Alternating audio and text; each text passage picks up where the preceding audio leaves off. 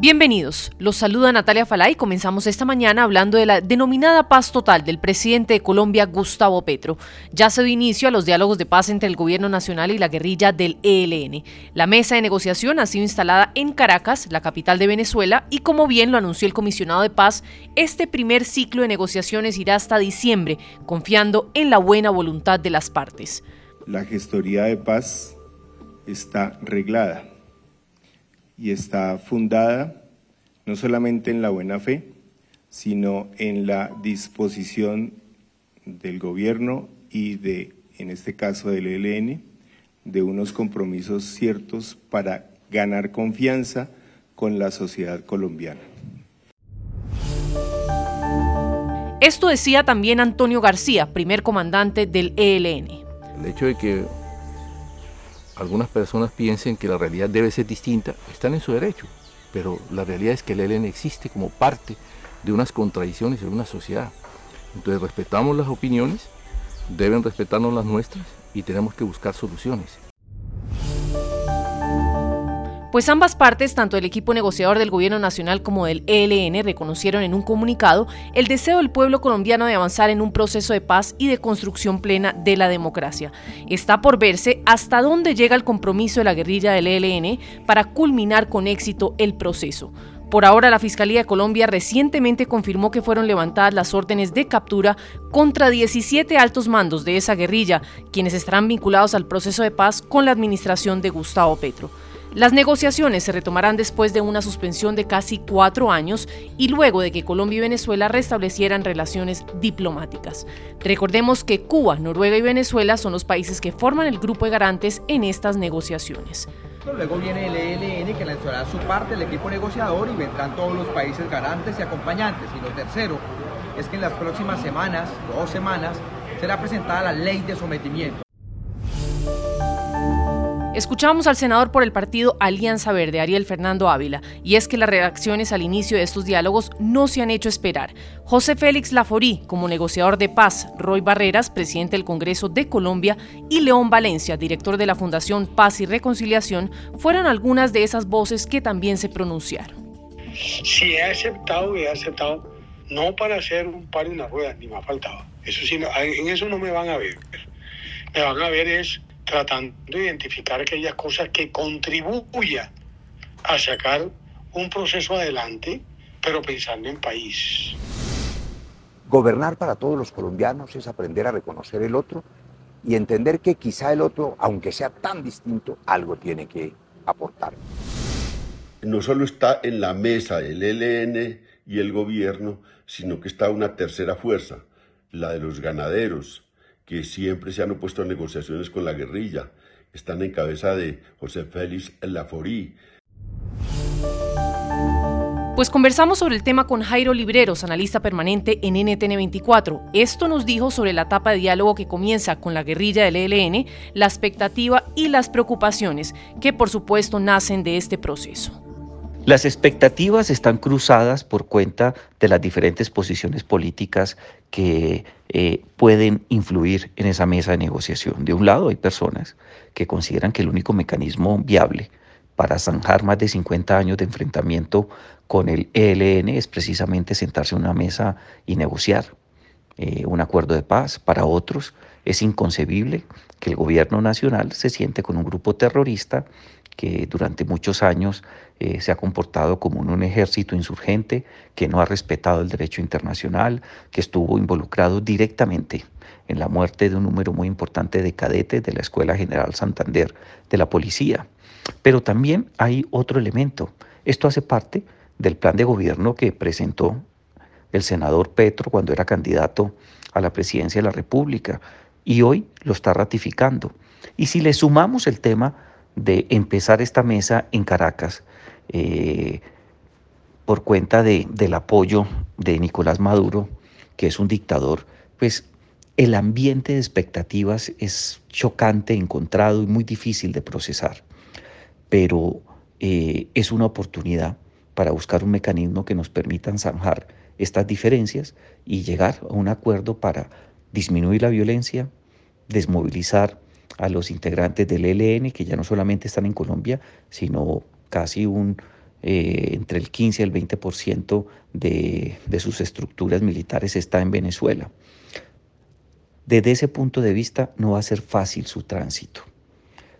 Desde el punto de vista del gobierno es coherente y creo que el debate va a ser muy fuerte, pero las expectativas en el peor de los casos giran en torno a algo muy sencillo.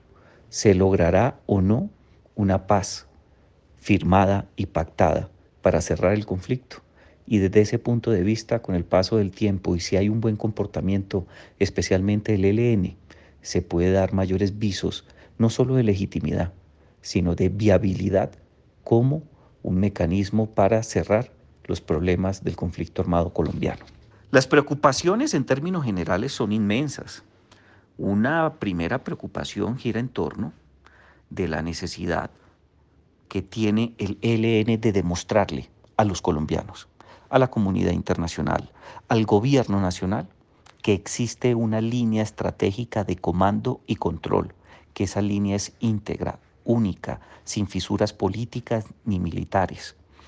Durante años se ha dicho que el ELN es una es un ejército insurgente con un nivel de, federalización muy grande, que la autonomía que tienen los diferentes eh, frentes o unidades militares es tan grande que no siguen los lineamientos establecidos por el comando eh, central del ELN, el COSE, la unidad que se encarga de garantizar ese, ese comando.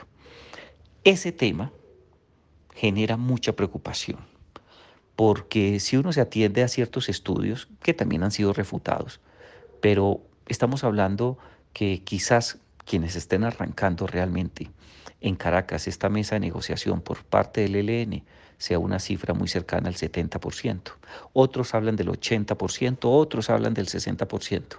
Lo que sí está claro es que el ELN tiene que demostrar que la línea de comando y control existe, funciona y no tiene fisuras porque si no, el proceso va a tener muchas dificultades. No existe un solo proceso de paz en materia de conflictos armados internos en donde de entrada existan fisuras.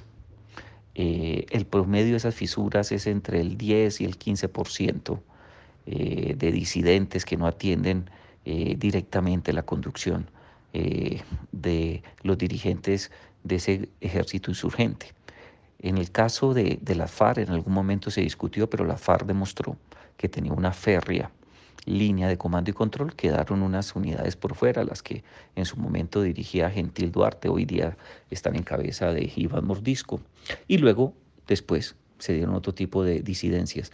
Pero de entrada el ELN tiene que demostrar que tiene la capacidad de dirigir las operaciones militares y controlar lo que hagan esas unidades. Ahora bien, existe también otro tema que genera mucha preocupación y ese tema está relacionado realmente con el tema de la metodología de trabajo en la mesa y especialmente lo que ellos han denominado la implementación parcial de cierto tipo de acuerdos. La metodología en el caso de la negociación entre el gobierno colombiano y las FARC bajo la administración del presidente Juan Manuel Santos era la siguiente, sencilla. Nada está acordado hasta que todo está acordado. En el caso de la negociación con el ELN y el gobierno de Gustavo Petro, esa metodología es diferente. Lo que se va acordando se va implementando. Señalamos que a la fecha el ELN se estima tendría más de 5.000 hombres en sus filas. Cierro el tema con estas palabras de Pablo Beltrán, jefe de la delegación del ELN. Vamos a trabajar por construir una visión común de paz, que traducido quiere decir no es la visión del gobierno, no es la visión del ELN, es la que la mesa motive y desarrolle con toda la sociedad, con todos los sectores de la sociedad.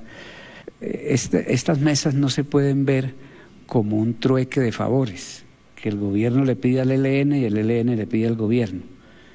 Nosotros aprovechamos para dejar esta constancia el ELN no pide nada. Eso es muy importante.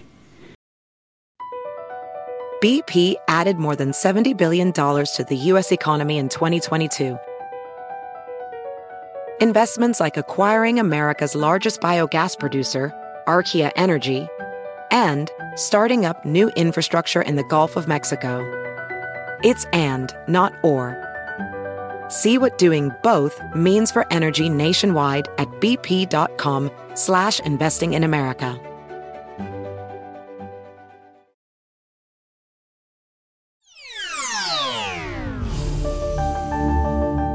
That's exactly what I'm doing by taking unprecedented action to build a wall, to deploy the National Guard to secure the border. And those who make it in, we're going to bust them up to sanctuary cities, to New York, Washington, D.C., and elsewhere. Y eso es exactamente lo que estoy haciendo, tomando acciones inmediatas para construir un muro, desplegar la Guardia Nacional para garantizar la seguridad en la frontera y los migrantes que se colen los mandaremos a esas ciudades santuario como Nueva York y Washington, D.C. Esto decía el gobernador de Texas, Greg Abbott, hace pocos días y su discurso sigue más firme que nunca en momentos en que Estados Unidos enfrenta una compleja crisis migratoria. Abbott ahora endurece sus medidas y anuncia que el Estado desplegará tanques de guerra a lo largo de su frontera con México en un intento por frenar la migración irregular. El gobernador dijo además que el fin del título 42, planteado para el 21 de diciembre, traerá consigo una invasión y que Texas tiene derecho a defenderse. Según un documento obtenido por el diario The Texas Tribune, el Estado desplegará 10 vehículos militares blindados M113 en 10 puntos estratégicos de su frontera sur y capacitará a 50 soldados para operarlos. El blindado cuenta con una ametralladora M2 de calibre 50 en la parte superior. BP added more than $70 billion to the U.S. economy in 2022. Investments like acquiring America's largest biogas producer, Archaea Energy, and starting up new infrastructure in the Gulf of Mexico. It's and, not or. See what doing both means for energy nationwide at bp.com slash investing in America.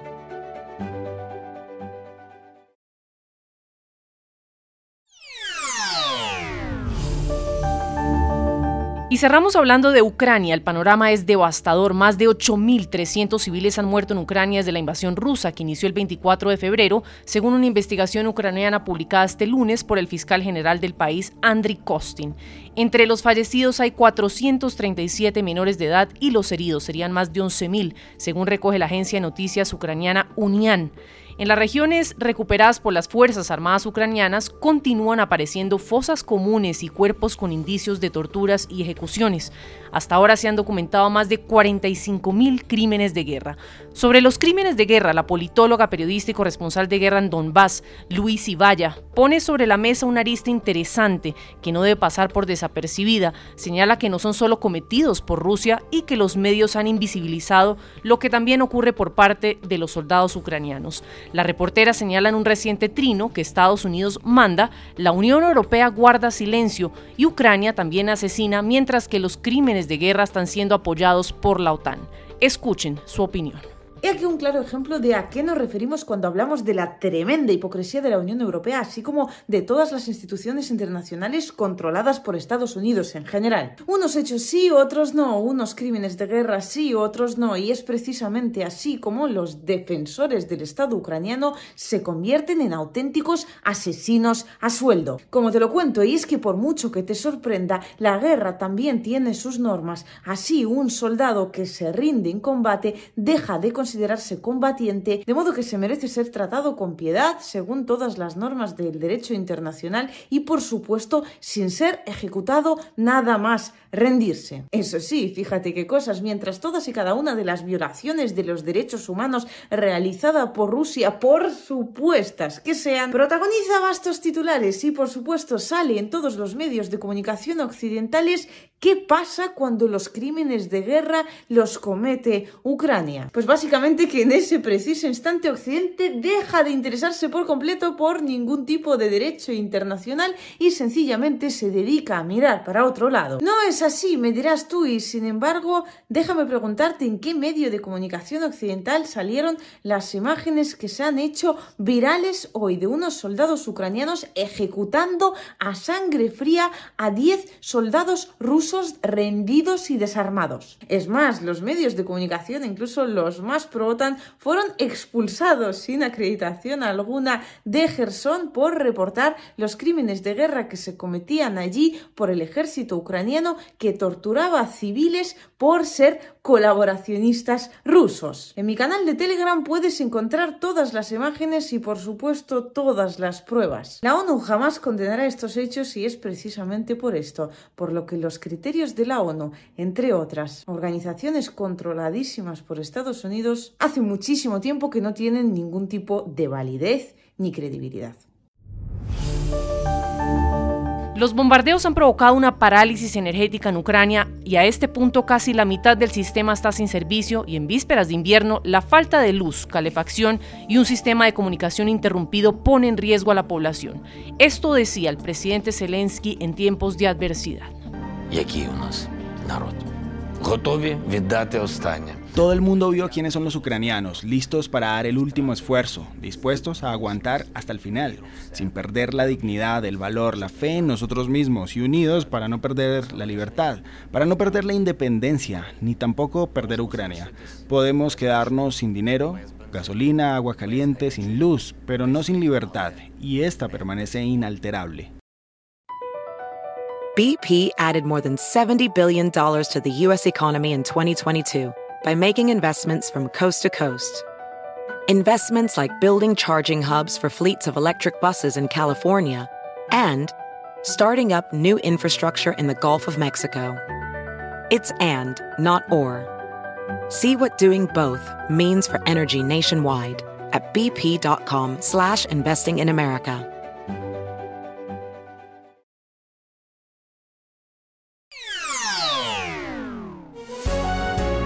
Si le gustó este podcast, puede buscar más de nuestro contenido en www.ntn24.com. Soy Natalia Falá y ha sido como siempre un gusto estar con ustedes.